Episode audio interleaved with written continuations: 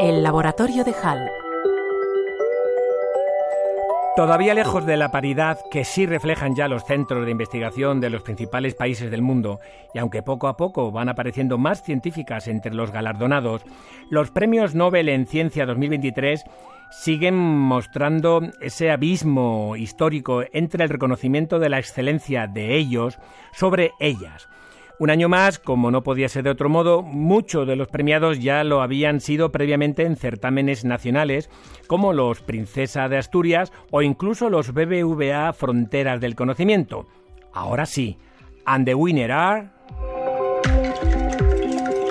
El Premio Nobel de Medicina y Fisiología ha ido a parar, quizás incluso un año tarde, a Katalin Karikó, bioquímica de origen húngaro, y Drew Weissman, inmunólogo estadounidense, por la investigación que hay detrás de las vacunas de ARN mensajero contra el SARS-CoV-2, que tanto han contribuido a controlar la pandemia. No obstante, no nos quedemos en las vacunas de ARN mensajero. La investigación de ambos científicos va mucho más allá, hasta cambiar radicalmente la forma en la que podemos abordar la interacción de ciertas moléculas con el sistema inmunológico, lo que tiene traslación a terapias contra muchos patógenos o incluso contra la malignización celular, el preludio de un tumor. Para conseguir el prodigioso hito de una vacuna efectiva en menos de 12 meses, muchas técnicas desarrolladas durante décadas confluyeron.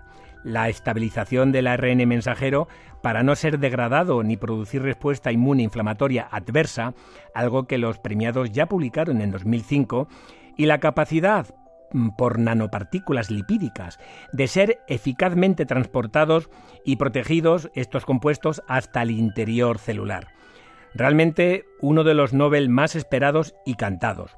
Pasemos ahora al Nobel de Química donde, como veremos, seguimos en el mundo de lo nano. El Nobel de Química se ha repartido entre los científicos Munji eh, Bawendi, Luis Bruce y Alexei Ekimov, investigadores todos ellos de la superpotente USA por el desarrollo nanotecnológico de ciertos cristales coloridos formados por un puñado de átomos. Aplicaciones así, más mundanas, serían las lámparas LED, otras más desconocidas quizás las guías durante las cirugías para estirpar tumores, pongamos por, botón de muestra, pongamos por caso. Algo todo ello resumido con el concepto técnico de síntesis de puntos cuánticos, esto es, la creación de cristales nanométricos formados por pocos miles de átomos, lo que permite tener en cuenta las propiedades de la física y química cuántica, aquella donde materia y ondas electromagnéticas empiezan a mezclar sus propiedades. Por ello, cuando encendamos los monitores del ordenador o la televisión basada en la tecnología QLED, pensaremos en estos tres galardonados. Finalmente, vayamos al Premio Nobel de Física. El Premio Nobel de Física 2023 ha ido a parar a los físicos franceses Pierre Agostini y Anne Lullier junto al húngaro Ferenc Krauss por el desarrollo de sus métodos experimentales que generan pulsos de luz muy breves en la escala de los atosegundos, es decir, 10 a la menos 18 segundos, un 0,17 ceros más y un 1 así de cortito.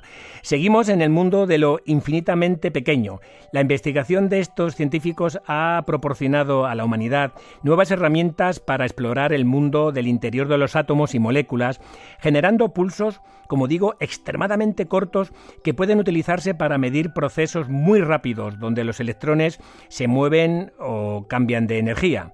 Un año más, España, con grandes científicos, pues se queda fuera de, estos reconocimientos, algo a lo que no deberíamos acostumbrarnos. Y ya sabes, si se perdió algo, puede volver a escucharnos en los podcasts de Radio Nacional de España, desde el Laboratorio de HAL, José Antonio López Guerrero, Departamento de Biología Molecular de la Universidad Autónoma de Madrid, Radio 5, Todo Noticias.